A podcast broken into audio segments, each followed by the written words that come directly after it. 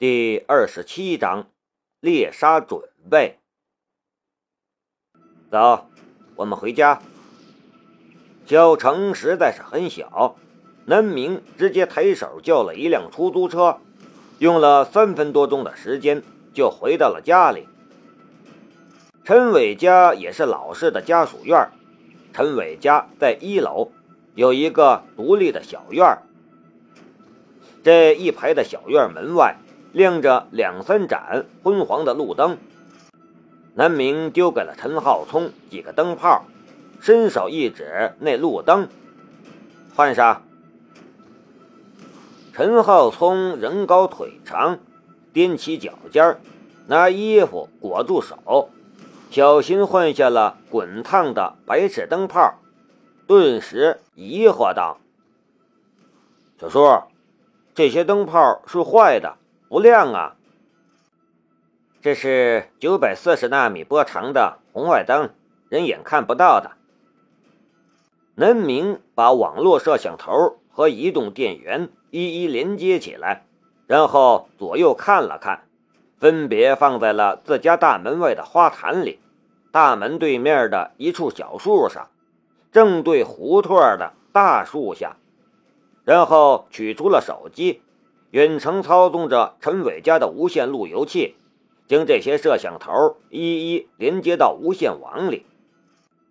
然后南明安装了摄像头控制 APP，连接上了一号摄像头。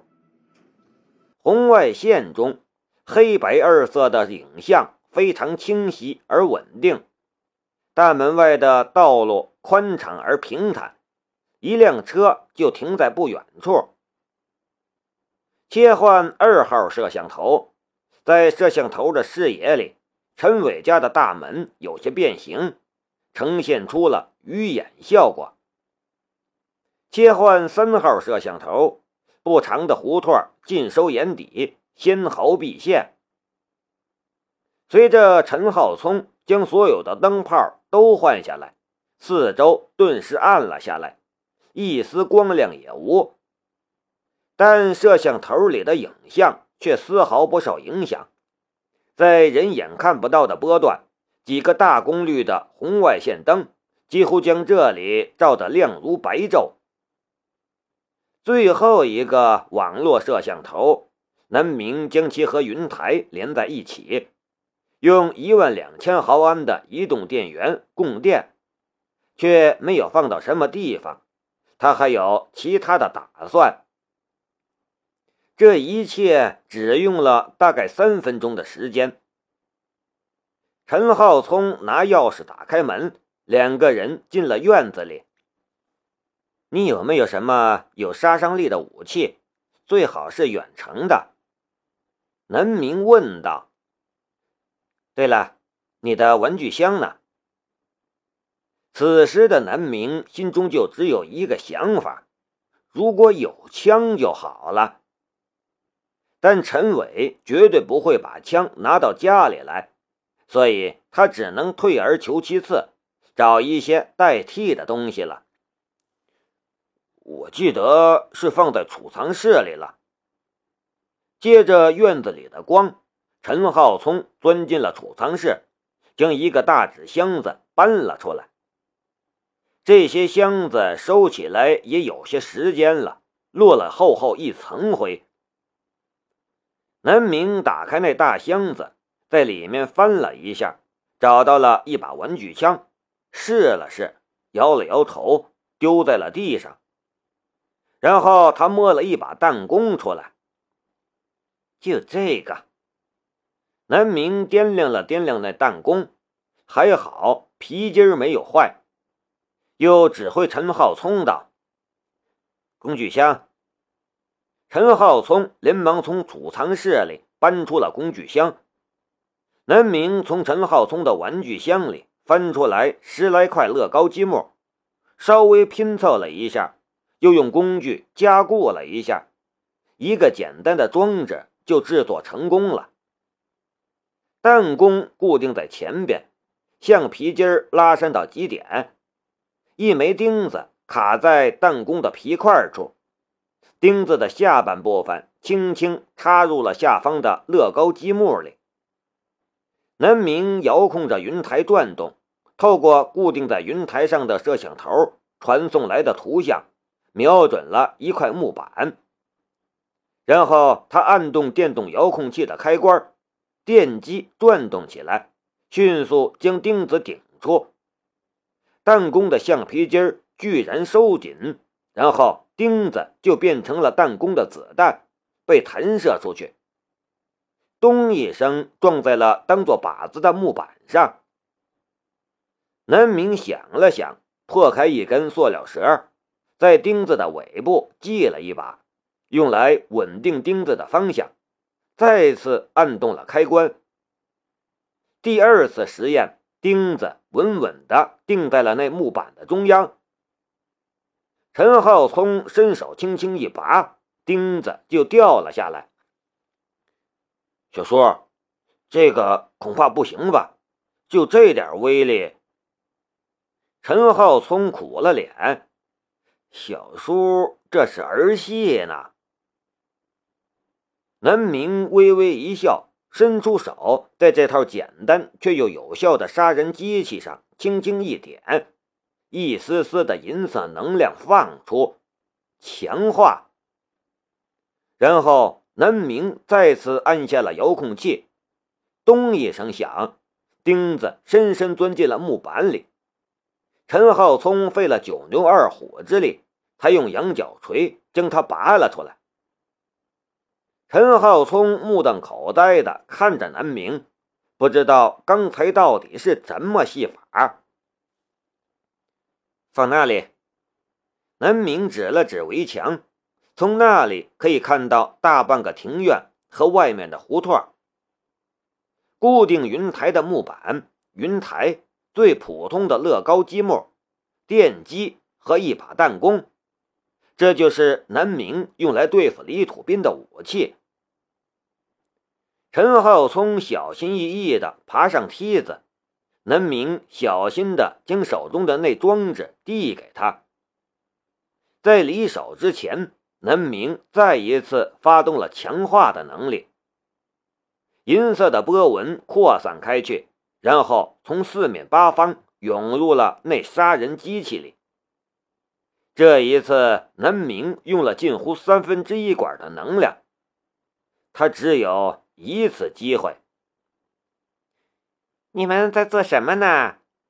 突然传来的一声响，却让南明和陈浩聪差点吓死。回头一看，却是嫂子听到外面的动静，从窗口露出脸来。妈，我小叔今天和我一起住。陈浩聪连忙稳住，对自家老妈道：“大半夜的，别上蹿下跳的，摔倒怎么办？”大嫂责怪了几句，又回去看自己的电视了。两个人对望一眼，都是一头白毛汗。放好了那最危险的家伙，两个人觉得后背都湿透了。进了屋，南明就直奔陈浩聪的房间，把陈浩聪的电脑打开来。妈，我和小叔在屋里玩游戏，你不要来打扰我们。进屋之后。陈浩聪连忙叮嘱了自家老妈一句：“你们俩别玩太晚。”大嫂打了个哈欠，有些昏昏欲睡。妈，你也赶紧睡去吧。”陈浩聪道。大嫂挣扎着站起来：“我去给你小叔拿点水果，交给我就行了。”陈浩聪连忙把他推进卧室。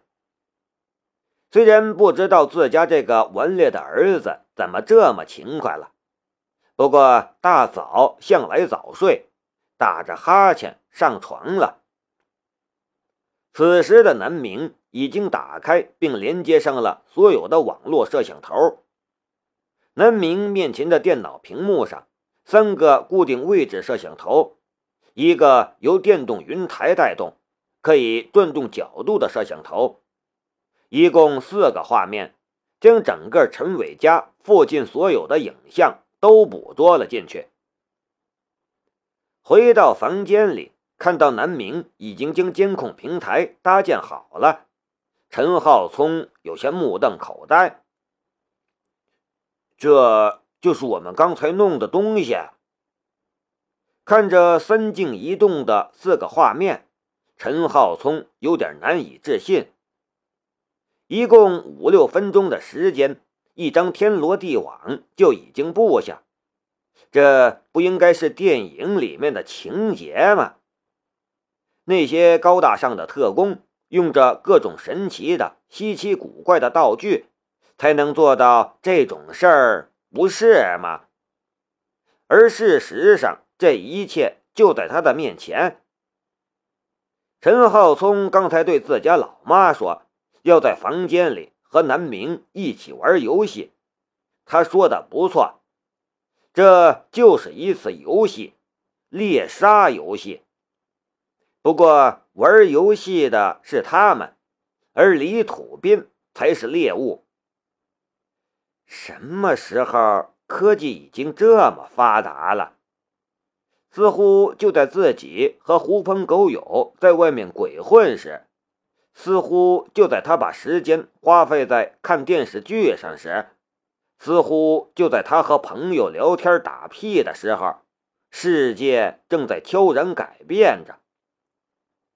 不知道为什么，陈浩聪突然觉得自己热血沸腾了起来，似乎李土斌的到来再不是一种威胁，而是一种期待。他终于明白南明的话。不过是李土斌而已。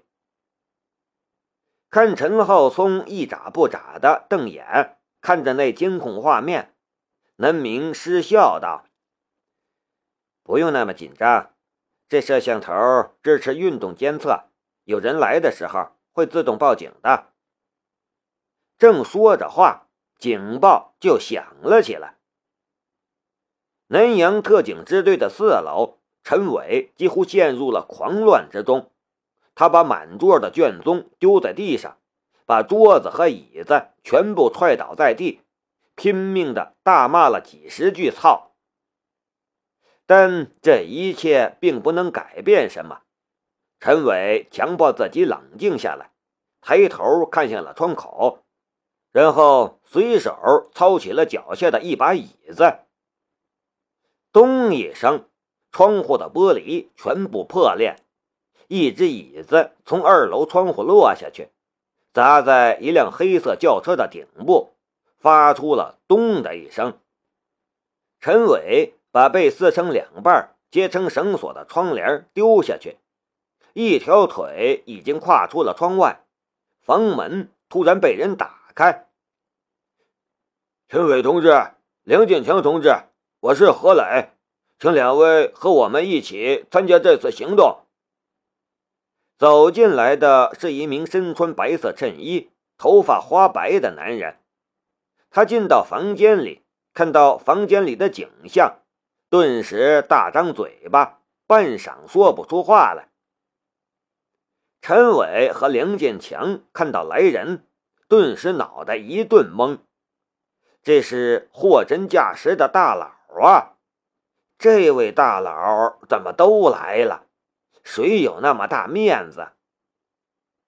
不过何磊毕竟是久经战阵的，就当眼前什么也没发生一般，直接将两个人被没收了的随身物品递了过来，沉声道：“我们已经剥夺了黄宗强的指挥权，陈伟同志，上一次就是您抓到了李土斌，所以。”我希望这一次你能够参加指挥工作。如果是往日，陈伟真的要握住何磊的手，受宠若惊上三五分钟再说。这种全省特警精锐进出的行动，什么时候轮到他一个小小的派出所所长指挥了？但这会儿，就算是天王老子来了，他也顾不上了。他接过了自己的私人物品，就直接打开手机。跟在那何磊身后的一个青年警官张口想要说什么，却被何磊抬手制止了。陈伟想要拨号的手却又停住了。这个时候，他打电话又有什么用？打电话给妻儿，只能让他们担惊受怕；打电话给南明，但这种时候怎么能让南明再卷入到这种危险之中？何山当着这位的面打给何山，实在是不合适。那。该打电话给谁呀？